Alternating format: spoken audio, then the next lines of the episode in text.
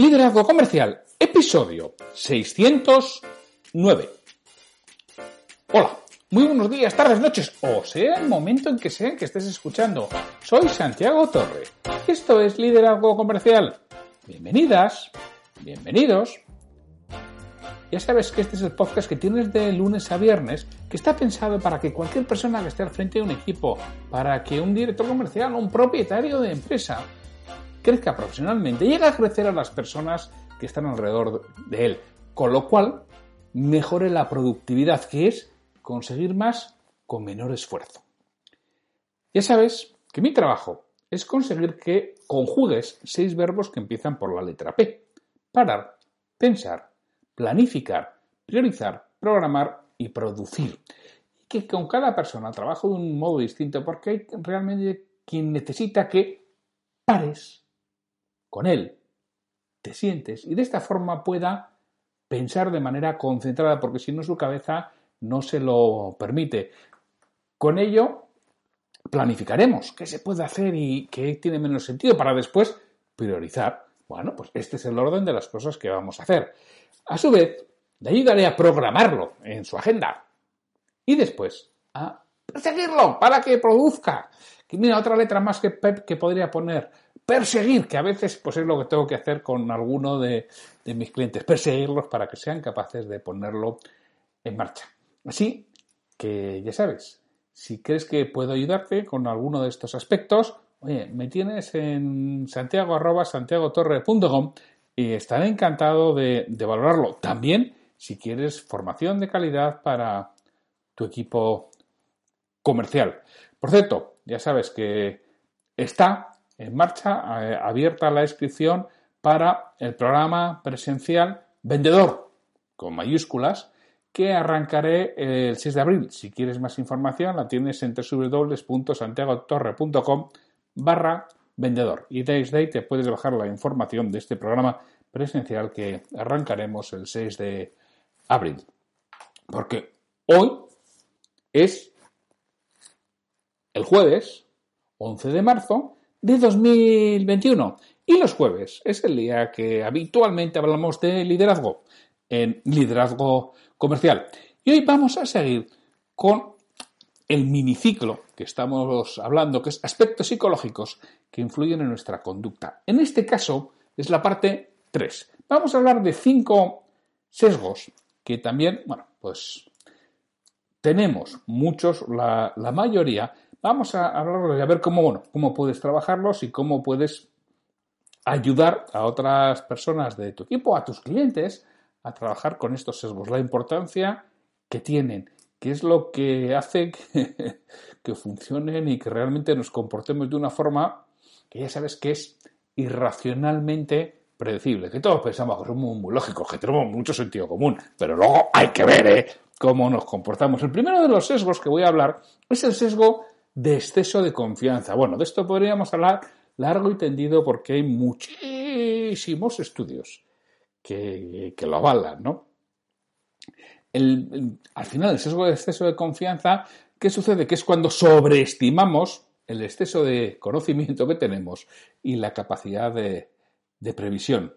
Realmente hay que medir la diferencia entre uno y otro. Y muchas veces nos pasa, bueno, curiosamente, en, las, en los estudios nos pasa más a los hombres que a las mujeres. Este exceso de confianza. Somos más de venirnos arriba, de pensar que somos realmente mejores de, de lo que somos. Mira, un ejemplo muy popular que existe es encuestas hechas a conductores de automóviles. Claro, cuando te preguntan si tú eres mejor conductor que la media, en teoría el 50% debe decir que está por arriba y el 50% está por abajo. En cambio, ¿cuántos consideras, cuántas mujeres consideras que piensan que están por encima de la media y cuántos hombres, por qué diferencia? Consideras que están por encima de, de la media. Pues mira, las mujeres consideran que están por encima de la media en el 70% de las encuestadas. Mientras que los hombres el 90%. Es decir, los hombres pensamos que, vamos, por encima de nosotros Fernando Alonso, Luis Hamilton y alguno más. Pero Nada, y esto es absolutamente imposible. Yo suelo contar siempre la anécdota cuando vas por la carretera y va uno más lento que tú y no le puedes adelantar por lo que fuera, la queja siempre es, es que va a pisar los huevos, es que, tío, acelera. Y es lo que, lo que solemos decir. En cambio, si alguno te pasa y dice, anda, anda, anda, anda, ¿dónde va este loco que se va a matar? Pues claro, hay que conducir exactamente a la velocidad que vas conduciendo tú, ni por encima ni por debajo. Esto, bueno, creo que, que lo tenemos todo, ¿no? Y, pero fíjate que hasta los pesimistas se suelen sobrevalorar, ¿eh?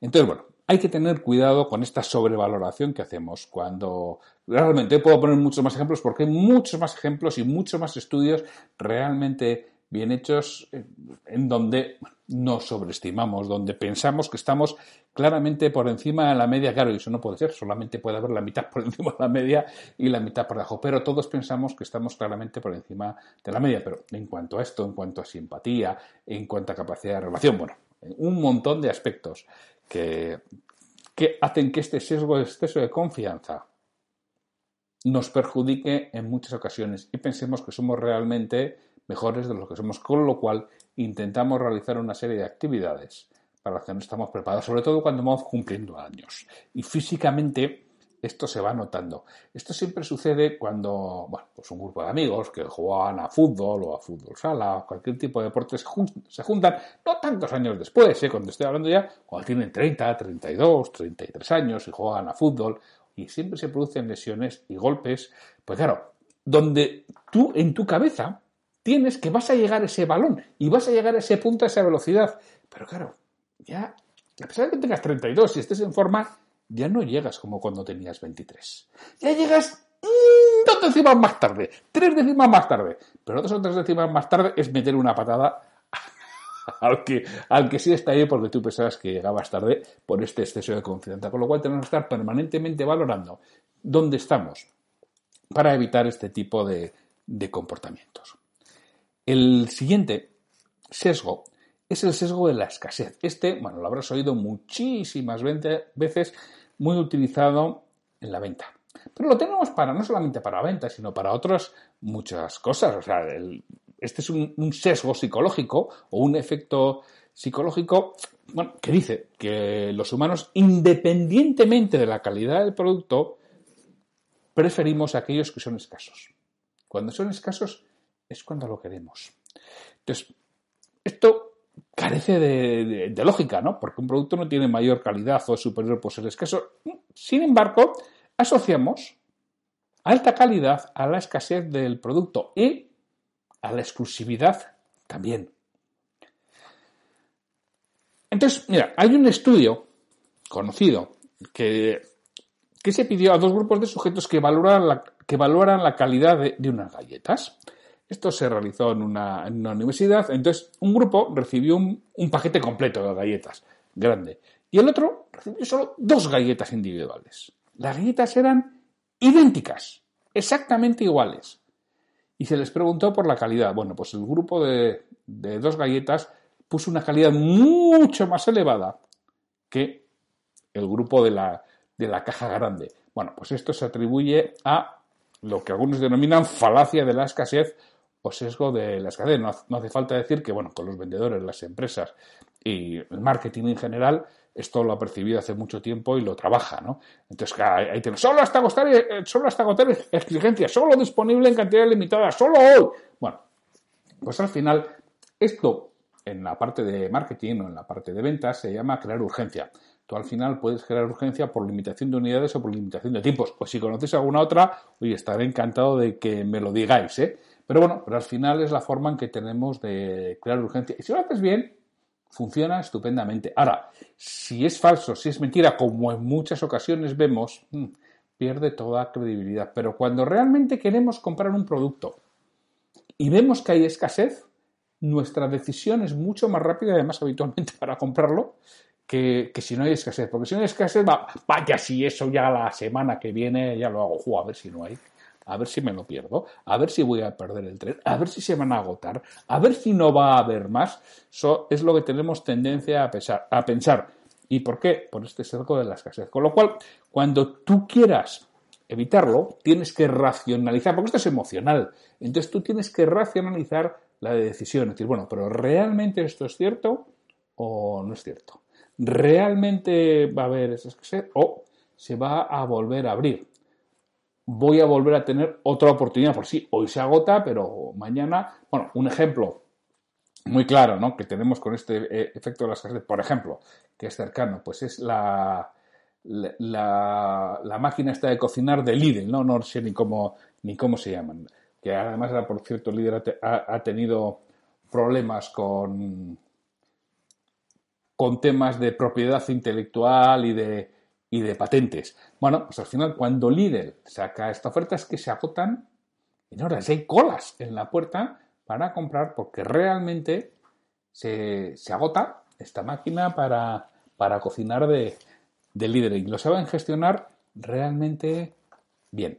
El siguiente sesgo que vamos a hablar es el sesgo de el éxito optimista. También a los vendedores nos, nos afecta mucho, ¿no? También en psicología algunos le llaman el sesgo de supervivencia. A mí me gusta mucho más el, sesgo del éxito optimista. Esto significa que sobreestima sistemáticamente la probabilidad de éxito de lo que haces. Tiene mucho que ver con el, exceso de confianza, aunque es distinto. ¿eh? El exceso de confianza, si crees que tienes más, eh, más capacidades, y este es que piensas que tienes más probabilidades porque eres muy optimista. Bueno, esto es muy conocido, por ejemplo, entre los jóvenes, entre los adolescentes, ¿no? que ahora todos quieren ser futbolistas de primera división. Claro, futbolistas de primera división. Fijaros, ¿eh? en España, ¿cuántos chicos Voy a hablar de chicos, no voy a hablar de chicas, que también podríamos hablar de chicas, ¿eh? Pero vamos a hablar de chicos. ¿Cuántos chicos que hay que juegan a fútbol? Entiendo que varios cientos de miles que juegan a fútbol en categorías, pues alevines, benjamines, juveniles, varios cientos de miles. ¿Cuántos futbolistas hay en primera división? Pues en primera división hay 25, que no todos los equipos lo cubren, ¿eh? Por 20, 500 futbolistas en primera división. ¿Cuántos son no, no nacidos en España? No lo sé, ¿eh? no tengo ni idea, pero vamos a poner la mitad. 250.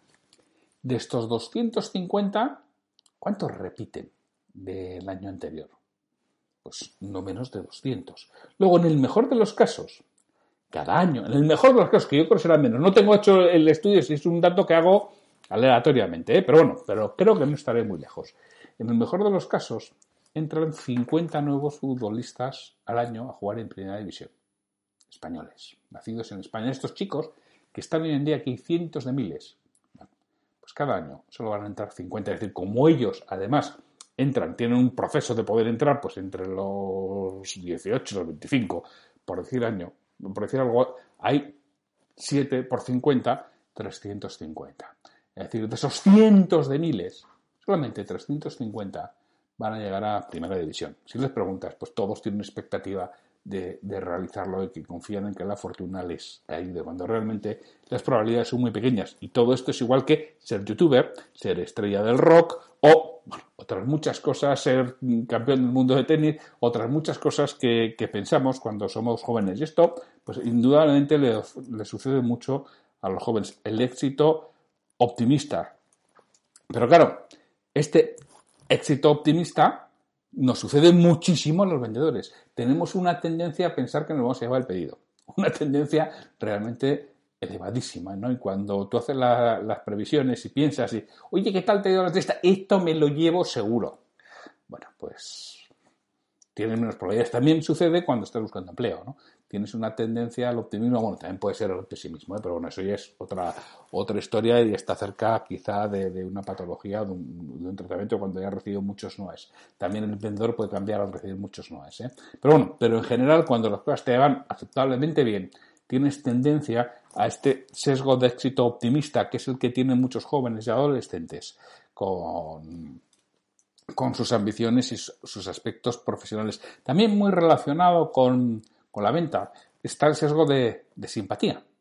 el sesgo de simpatía es que tenemos tendencia a comprar a alguien que nos quede simpático. A comprar, a aceptar su argumentación, a relacionarnos más con esa persona que nos resulta simpático. Y alguien nos resulta simpático, uno, porque sea atractiva, es decir, los los guapos venden más y los altos venden más. Lo mismo. Y esto hay estudios que lo demuestran claramente.